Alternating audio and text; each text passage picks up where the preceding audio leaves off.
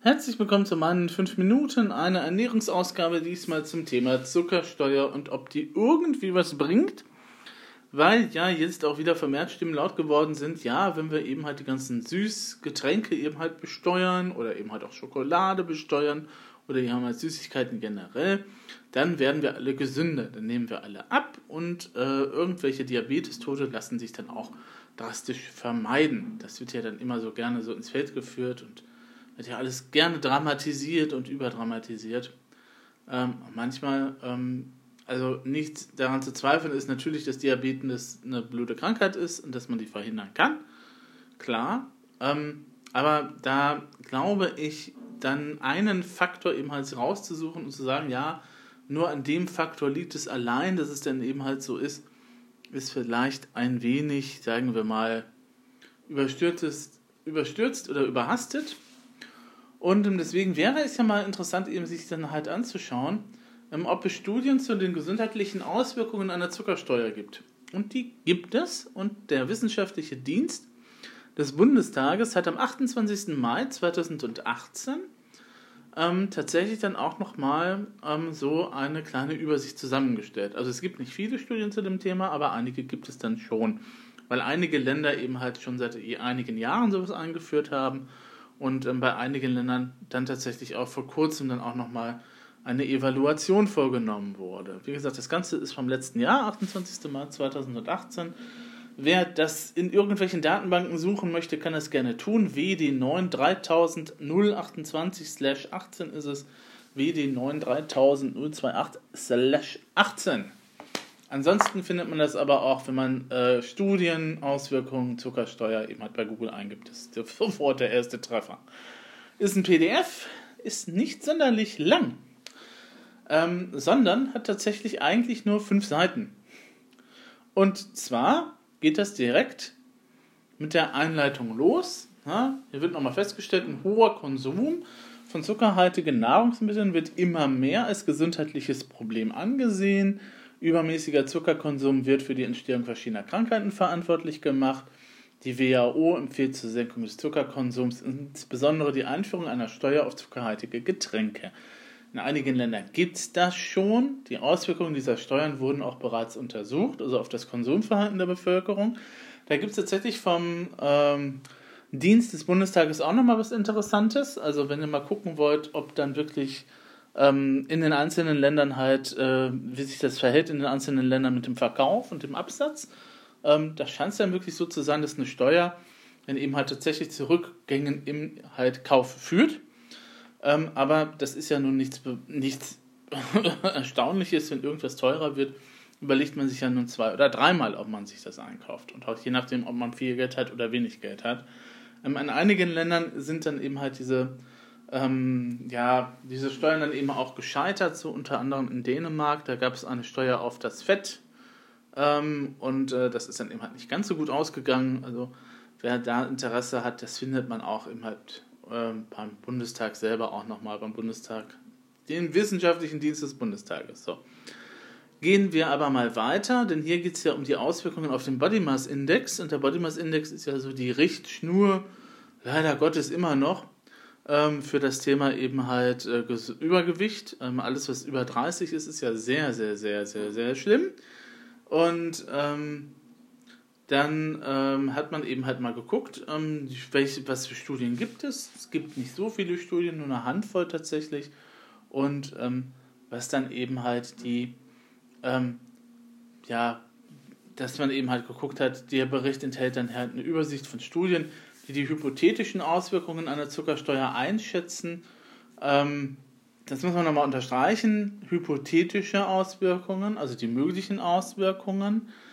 Ähm, Studien, ähm, die die tatsächlichen gesundheitlichen Auswirkungen evaluieren, existieren hingegen soweit ersichtlich nur in Bezug auf die US of A, wo in einigen Bundesstaaten bereits seit mehr als zehn Jahren Steuern auf zuckerhaltige Erfrischungsgetränke erhoben wird.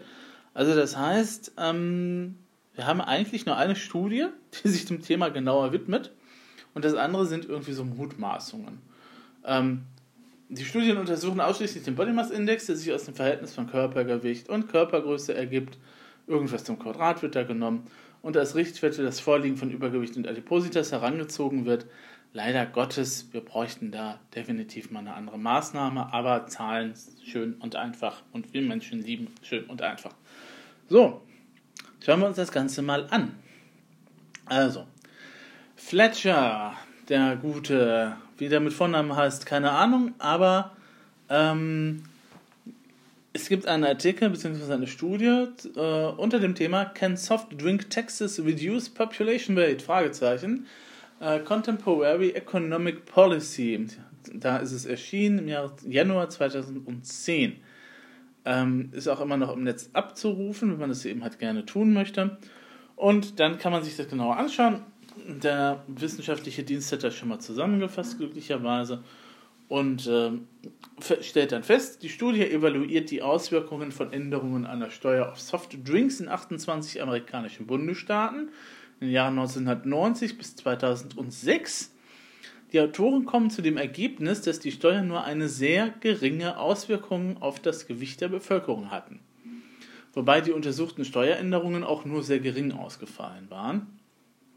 So wird festgestellt, dass eine Erhöhung der Steuern um einen Prozentpunkt in den untersuchten Bundesstaaten zu einer Senkung des BMI-Wertes von, man halte sich fest, 0,003 Punkten führte.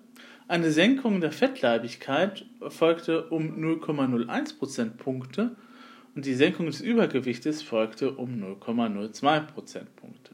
Also ein Prozentpunkt Steuern hoch, sehr, sehr, sehr, sehr wenige Prozentpunkte dann eben halt bei der gesundheitlichen Auswirkung.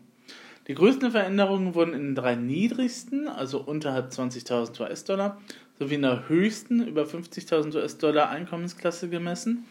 Außerdem bei Frauen, mittelalten bis älteren Konsumenten, ist ja irgendwie auch logisch, Frau, ne, meistens dann mit Kindern oder so, ähm, die müssen aufs Geld achten, ist klar. Mittelalte bis ältere Konsumenten, naja, USA und Rente, hm. sowie bei Konsumenten mit höherem Bildungsgrad.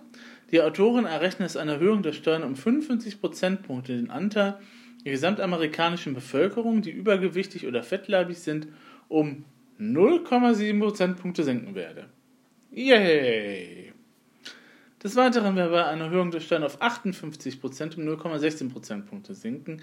Zum Vergleich weisen die Autoren darauf hin, dass der Wert zwischen 1990 und 2006 um 2,3 Prozentpunkte gestiegen ist also der BMI-Wert. Ähm, ja, was folgern wir jetzt daraus?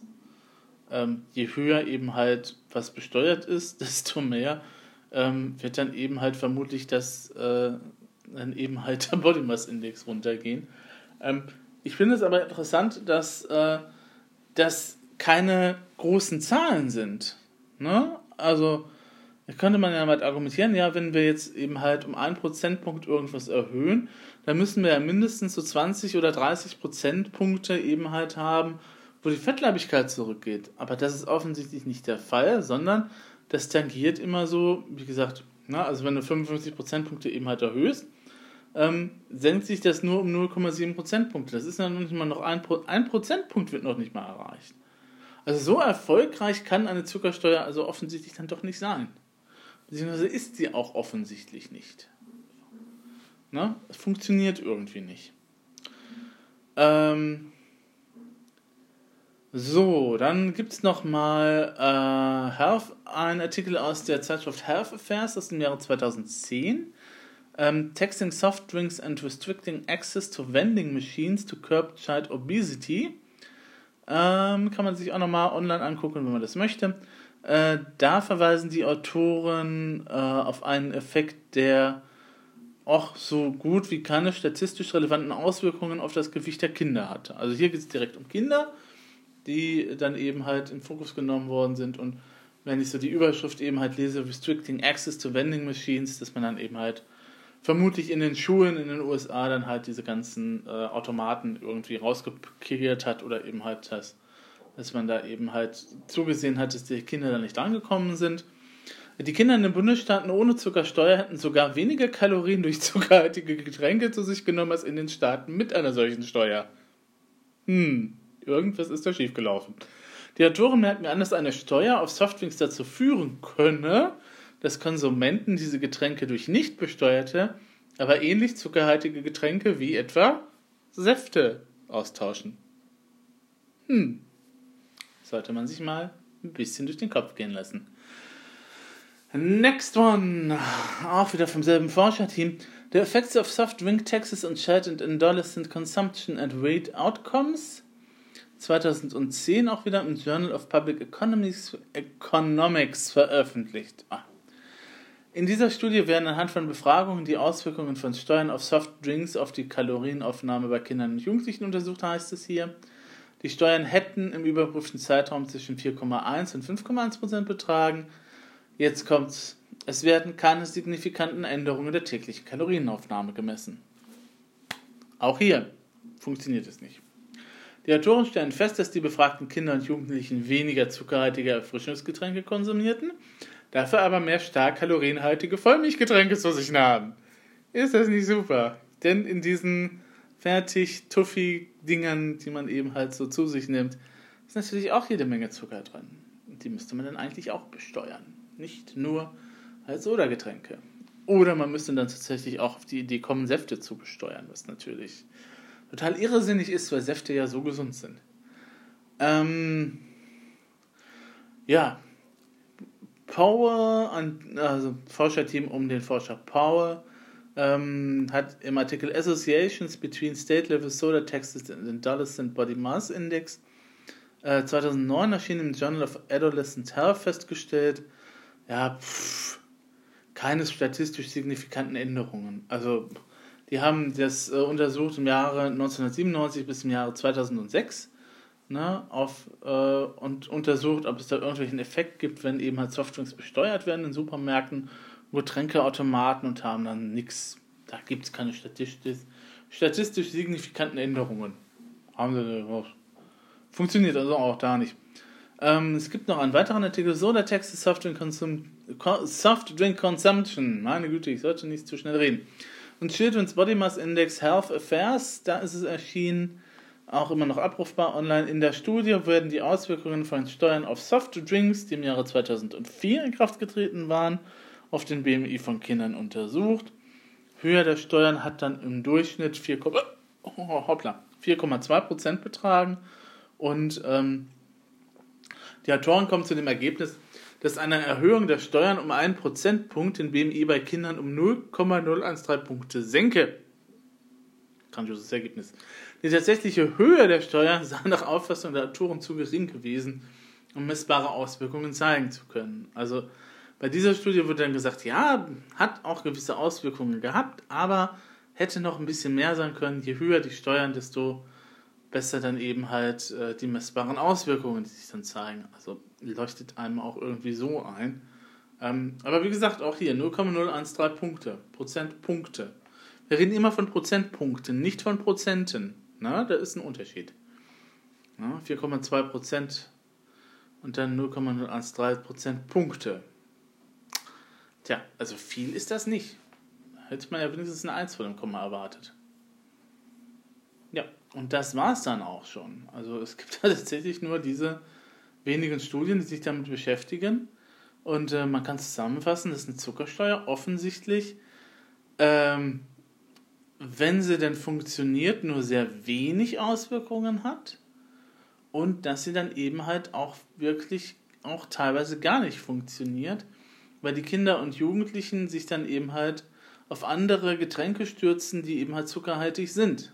Und das sind eben halt tatsächlich Vollmilchprodukte, ähm, die eben halt auch Zucker enthalten. Oder indem man halt, halt ausweicht auf Obstsäfte, die auch genauso viel Zucker enthalten. Ne? Abgesehen davon ähm, wird man natürlich, denke ich, dann auch ähm, natürlich dann irgendwas feststellen können, dass man eben halt, dass weniger Sachen gekauft werden. Ist klar, wenn sie teurer werden, können sich manche Haushalte das auch nicht mehr so einfach leisten. Ähm, aber also ähm, so die Auswirkungen, so den Einschlag, den Wumms, den jetzt auch die äh, Bundesregierung eben halt da äh, sich von erhofft hat, eben halt, ja, wir machen jetzt eine Zuckersteuer, Zucker ist ja das neue Böse und wenn wir das jetzt gemacht haben, dann wird alles wieder gut. Nee, das, das ist nicht der Fall. Weil natürlich Übergewicht eben halt äh, nicht die eine Ursache hat, sondern halt mehrere Ursachen. Und äh, dann eben halt zu schauen, ja, wir können dann eben halt die Diabetesrate senken.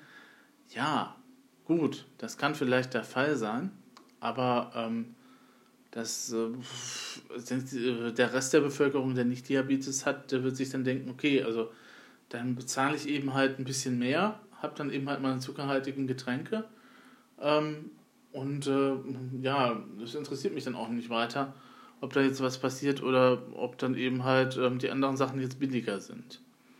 Abgesehen mal davon, dass wir auch noch gar nicht so richtig wissen, äh, beziehungsweise dass es auch Hinweise darauf gibt, dass Süßstoffe generell nun auch nicht unbedingt so gesund sind. Ähm, von daher äh, sollte man das Ganze eben halt ein bisschen skeptisch betrachten.